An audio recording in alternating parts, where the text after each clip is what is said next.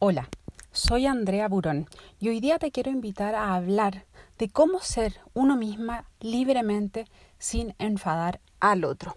Aquí, en Propositi, la ciudad del propósito, un espacio para roquear tu propósito porque la vida es más fácil de lo que parece. Esta pregunta llegó hoy día a través de las redes sociales por Instagram en arroba Andrea Burón y constituye una pregunta fundamental, porque muchas veces tenemos la creencia de que si somos nosotras mismas, los demás se van a ofender. Entonces, lo primero es definir qué es ser tú misma. Lo primero es ser uno misma en el modo persona, personal individual, o ser uno mismo en la totalidad del ser o desde la totalidad del ser. Vamos a hablar hoy día un poquito más llevado a la persona. Ya sabemos que nuestras etiquetas no nos definen, nuestras emociones no nos definen, nuestro cuerpo no nos define, no somos eso, somos mucho más. Sin embargo, en la vida cotidiana hay aspectos que están mucho más marcados que otros en nuestra personalidad, en nuestro modo de ser, en nuestra manera de relacionarnos con el mundo. Desde ese espacio, obviamente, todos somos invitados a hacer una pausa, una reflexión y no reaccionar, más bien responder desde quien somos verdaderamente en conexión con nuestro ser, incluyendo la persona, porque sabemos que el cuerpo lo utilizamos para expresar nuestro verdadero ser igual que la mente, igual que todo lo que aparece en este mundo ilusorio de las formas. Reconocer esto antes de entablar una conversación con el otro, incluso una discusión, es fundamental, porque me voy a parar frente al otro sabiendo que somos uno, sabiendo que el otro está quizás tomado por su personaje personal, persona, olvidando su verdadero ser y quizás yo también. Entonces recordarme a mí y recordarle al otro en, en, la medida de lo posible que somos más que estas formas aparentes nos va a ayudar a encontrarnos desde un espacio de autoobservación, donde el otro me refleja algo que yo quizás no había visto, no había considerado y viceversa. Si usamos este espacio para conocernos más allá de nuestras formas, estamos unidos en un gesto de unidad. Luego voy a aplicar cuatro pasos de la comunicación no violenta, de la comunicación asertiva, para manifestarle al otro lo que a mí me pasa aquí, en el mundo de las formas. Por ejemplo, si yo me enojo con mi marido porque dejó la tapa del baño arriba, puedo decirle, Paso 1. Cuando tú dejas la tapa del baño arriba, pero no voy a hacer una interpretación de, la, de lo que significa para mí dejar la tapa del baño arriba. No le digo cuando tú dejas todo desordenado. Eso ya es un juicio. Lo único medible, cuantificable, es que la tapa del baño efectivamente quedó arriba. Lo demás es una interpretación basada en mi historia, en mis creencias, en mis juicios y prejuicios, en cómo yo creo que el mundo debe ser. Porque ¿quién me dijo que la tapa del, mundo, del baño, debe estar arriba para ser perfecta? ¿Lo dijo alguien que yo valido mucho, poco? ¿Estoy repitiendo el condicionamiento heredado o esto realmente a mí me molesta? Primero tengo que observarme yo y observar qué parte de mí está creando o contribuyendo a crear y manifestar esta realidad. Respirarlo y no reaccionar. Encontrar un lugar neutral dentro de mí y luego responder a ello desde el amor que soy. Entonces le digo a la otra persona, desde ese espacio de neutralidad, lo que hizo. Uno, lo que hizo. Luego, voy al paso dos lo que a mí me pasa, a mí, sin incluir al otro, sin enjuiciar al otro, lo que a mí me pasa con esa tapa del baño arriba. Cuando tú dejas la tapa arriba, yo me siento molesta o me siento pasada a llevar porque ya te lo he pedido y no has atendido ese pedido. O me siento triste o me siento enojada. Y tengo que entender que detrás de esa emoción probablemente hay algo más. No es solo una emoción. Hay una historia, probablemente hay una herida. Y yo quiero tratar de mirar esa herida que hay detrás de eso y mi necesidad real detrás de la tapa del baño. Y poder comunicársela al otro para que pueda también entrar en empatía y en compasión, no con el evento que gatilla, sino con lo que realmente hay ahí. Entonces expreso lo que yo siento. Paso dos. Luego paso tres. Lo que yo necesito.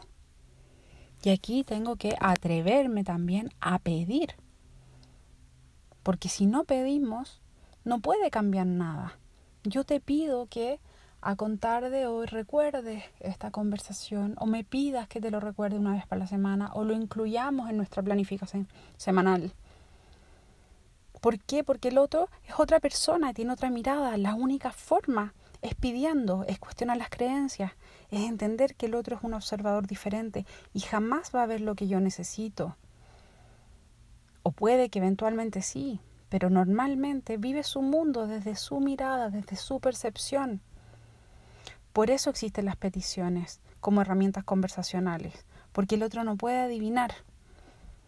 A veces, eventualmente puede, pero normalmente no. Voy a partir de la premisa de que el otro no es un adivino, que eso no existe y que tengo que plantear los pedidos claros, con orden, con tiempo, no encima, no con rabia, no en el momento en que estoy enojada. Y así vamos creando un mundo diferente, una realidad distinta, cuando nos encontramos en un espacio de conversación más allá de hablar, donde nos miramos a los ojos y vemos qué hay detrás de esas peticiones.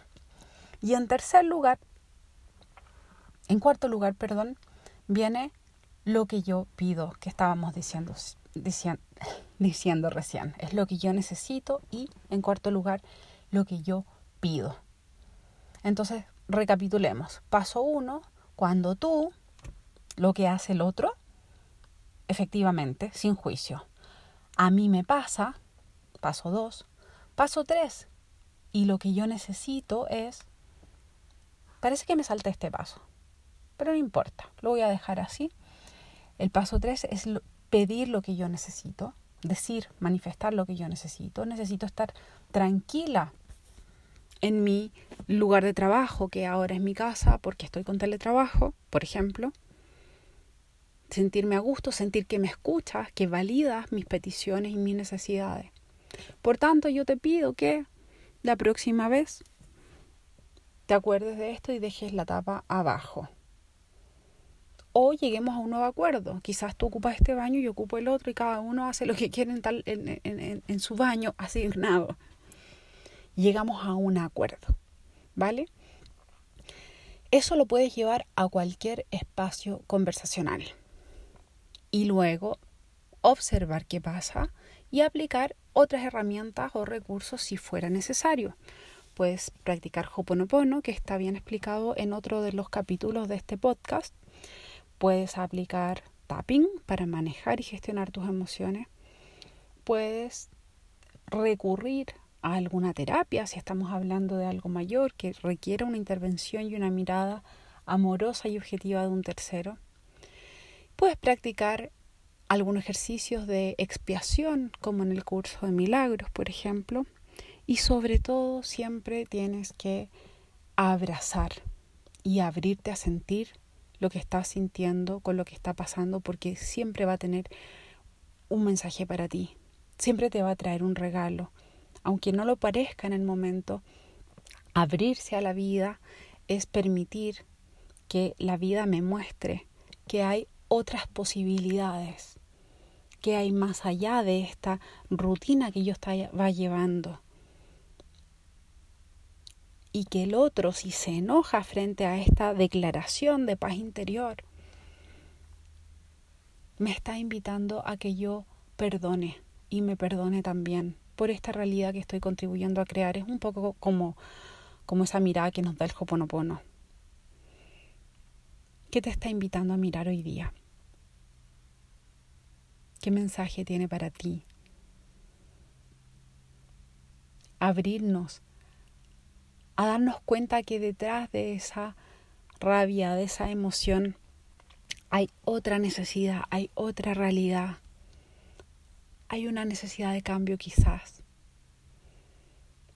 Y simplemente el otro está ahí como un personaje de una obra de teatro, igual que tú.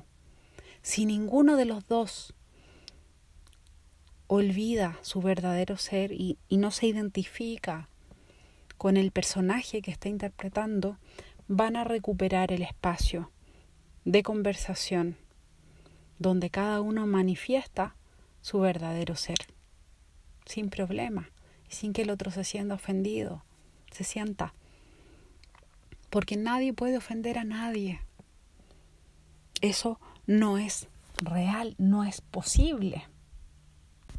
Entonces lo que toca es reconocer nuestra perfección y nuestro camino es aceptar esa perfección, sabiendo que no somos el cuerpo, permitiendo que nos expresemos a través de ese cuerpo, que la vida nos viva a través del cuerpo, pero sabiendo que el yo soy es lo que somos, es lo que eres. Que no existe el quitar al otro. Cuando te reconoces como no forma. Entonces, si creo ser este cuerpo, esta etiqueta, voy a entrar en un conflicto aparente, pero me lo voy a estar creyendo. Y mi hermana, mi hermano, mi amigo, mi amiga, mi pareja, simplemente está reflejando un pensamiento que yo tengo que perdonar, que yo tengo que entregar desde el mundo de las formas para darle espacio a los milagros, para dar espacio a un cambio de percepción. Entonces yo te invito a que veas el otro como ese actor, igual que tú, que sepas que no eres ese actor encasillado que se cree el personaje y que no te limites a ti y no limites al otro.